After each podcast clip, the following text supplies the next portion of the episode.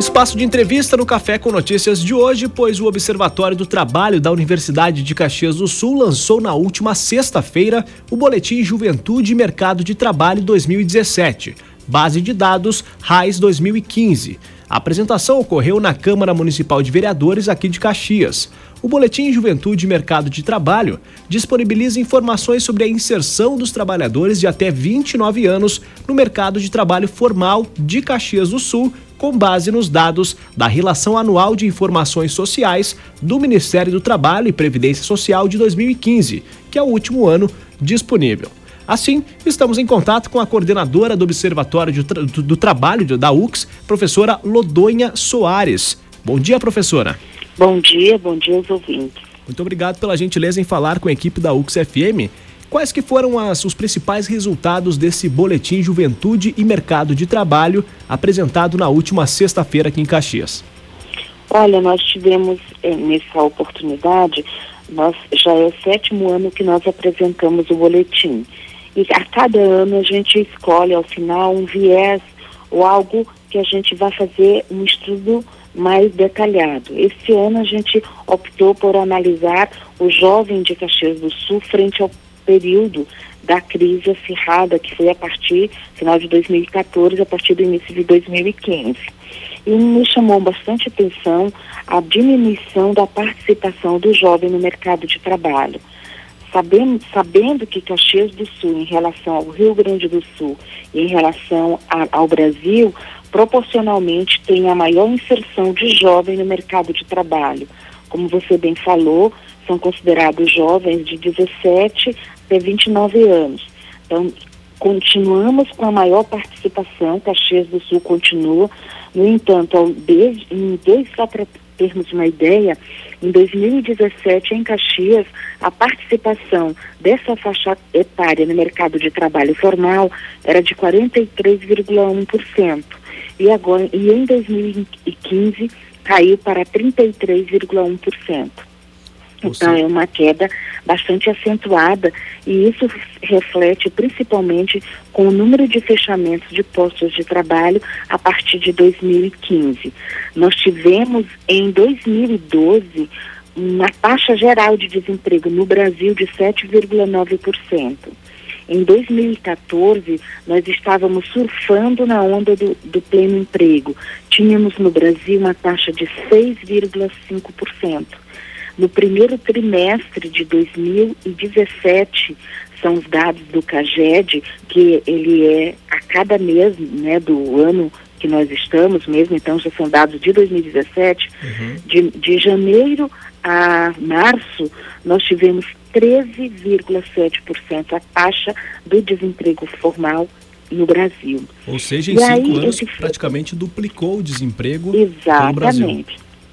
E em Caxias do Sul, isso mostra um, um desempenho negativo em todas as faixas etárias. E principalmente quando a gente pega o jovem do 17 ao 24, ele está entrando é, saindo do ensino médio, na sua maioria, buscando uma colocação co ou começando o ensino superior. Mas houve, inclusive, uma redução da busca na, nas matrículas.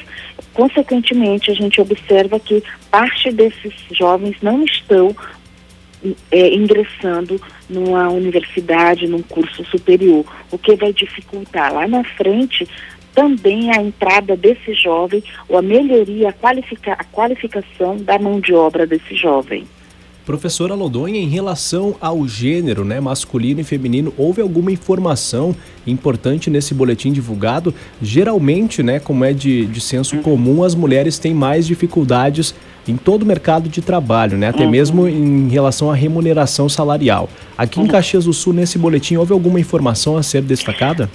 Nós temos sim, o, nessa faixa etária, o que é que acontece? A maior inserção é do, do, do homem, né? Por conta do sexo masculino. Primeiro, pela própria cultura de que o, o, o homem tem que entrar primeiro no mercado de trabalho. A faixa entre 17 até 24 anos, é a participação, a entrada maior é do sexo masculino. A partir do, do da faixa etária de, dois, é, de, de 20, 25 a 29 anos, já começa, embora ainda permaneça ingresso maior do sexo masculino, já começa a entrada maior da mulher. Isso significa que a mulher, em sua maioria, ela se prepara melhor. A maioria das mulheres que entram no mercado de trabalho já entram com uma mais qualificada. No entanto, ainda há um, uma defasagem salarial e, aproximadamente 30% entre o homem e a mulher. Já estar diminuindo ao longo do tempo, mas em todos os níveis, em todas as faixas etárias, ainda a mulher tende a ganhar menos que o homem. Ou seja, uma mulher de 25 a 29 anos tem um pouco mais de facilidade devido até mesmo currículo acadêmico. Qualificação. exatamente, currículo profissional, né? Uhum. Mas mesmo assim ganha 30% menos do que um homem, Apro até mesmo na mesma função. Aproximadamente. Uhum. Aproximadamente. Aproximadamente. Claro que existem algumas funções, concursos, que não há diferença no, na, na hora do salarial. Uhum. Mas a mulher encontra outras dificuldades na frente, que é justamente uma dificuldade maior de ascensão, a não ser que não se for por concurso, tudo ok. Mas quando não é por concurso, é sempre mais difícil a mulher é, conseguir o, o, a ascensão salarial. Né? Até por conta de alcançar postos e crescendo na carreira profissional. Uhum. É isso complica mostrar mais, né? Parece que a mulher está sempre correndo atrás, trabalhando mais, mostrar a, a sua capacidade por conta justamente desse da cultura nacional. E até a, a, a, mulher entrou no mercado de trabalho no Brasil a partir ali da começou mais fortemente depois da década de 60 com o advento da pílula que tornou a mulher mais ela pôde controlar o número de filhos, consequentemente começou a deixar de ser só dona de casa. Então, está muito recente ainda, né, essa, essa entrada mais forte da mulher no mercado de trabalho. E acaba enfatizando a importância desses estudos para mostrar isso para a sociedade, né, essa é, diferença é, em relação você, aos gêneros. É, para você ter uma ideia, até 17 anos, 60% de quem entra são, é do sexo masculino e só 39 é feminino. Quando passamos para a faixa de é, 18 a 24, já é 54% masculino, 45% feminino. De 25 a 29, 54% é, masculino, 45 feminino.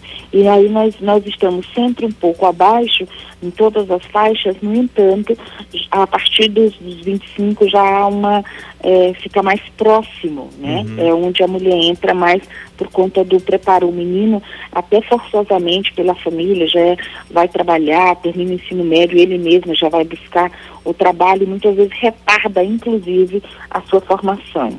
Estamos conversando com a coordenadora do Observatório do Trabalho aqui da Universidade de Caxias do Sul, professora Lodonha Soares. Professora, em relação à escolaridade e também à remuneração dos trabalhadores, houve alguma informação importante a ser destacada aqui em Caxias? Nós temos sim. Ah, eu acabei de falar que nós, é, nós temos, né, proporcionalmente as mulheres entram melhor qualificadas, hum. mas nós, nós podemos ver é, antes um pouquinho, só mostrando que as contratadas semanais dos jovens, em, na sua maioria, é maior do que nas outras faixas etárias. Então, o jovem tem o salário, uma recuperação menor e trabalha é, mais, número de horas trabalhadas, tá? Por, por escolaridade, por faixa etária, nós temos que até até, 19, até 17 anos, o fundamental completo é o que perdura, né? O que é o mais forte, 69%, quase 70%. Mas no total, o ensino médio completo é que é a, a maior número de trabalhadores jovens de 17 a 29 anos possui o ensino médio completo. O, o superior completo é só 15%.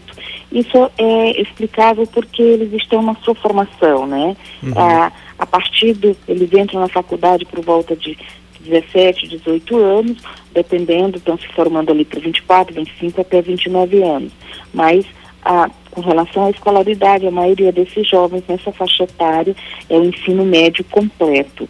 Com relação. E isso mostra também, isso nesse nosso boletim que foi o viés, mostrou que há, está havendo uma diminuição na entrada nas universidades, nas faculdades, muito por conta da, da crise, o que dificultou né, para muitos o desemprego, dificultou muitos perderam seus postos de trabalho, onde muitas vezes havia algum incentivo de bolsas por parte do empregador, e ao perder isso, muitos reduziram a quantidade de créditos ou mesmo abandonaram ou postergaram a entrada na, no, curso, no curso superior. Acaba tendo essa relação direta né, de, uhum. de da crise financeira justamente com essa questão da graduação e né, profissionalização. Né? muito diretamente, porque o, o a, no, no nosso município, em Caxias do Sul, a maioria do jovem, a porta de entrada é o comércio, mas tem, nós temos um, um número muito grande de mão de obra ah, que é absorvida pelo setor da indústria de transformação. Uhum. E esse setor foi o mais atingido na crise, foi o que mais desempregou e mesmo havendo, nós e está havendo uma modificação, né? Até é, 2014, 2015, 2015 especialmente, 16, o maior número de, de fechamento de postos de trabalho nessa faixa etária de jovem foi com o jo, foi do jovem até até 24 anos, é, 17 anos, de 17 a 24 anos. E o que é que aconteceu já em 2016? Está havendo uma mudança um aumento de abertura de vagas, de postos de trabalho para essa faixa etária. Então, nos últimos quatro meses, o número de postos de trabalho abertos para esses jovens de 17 até 24 anos foi maior. Por quê?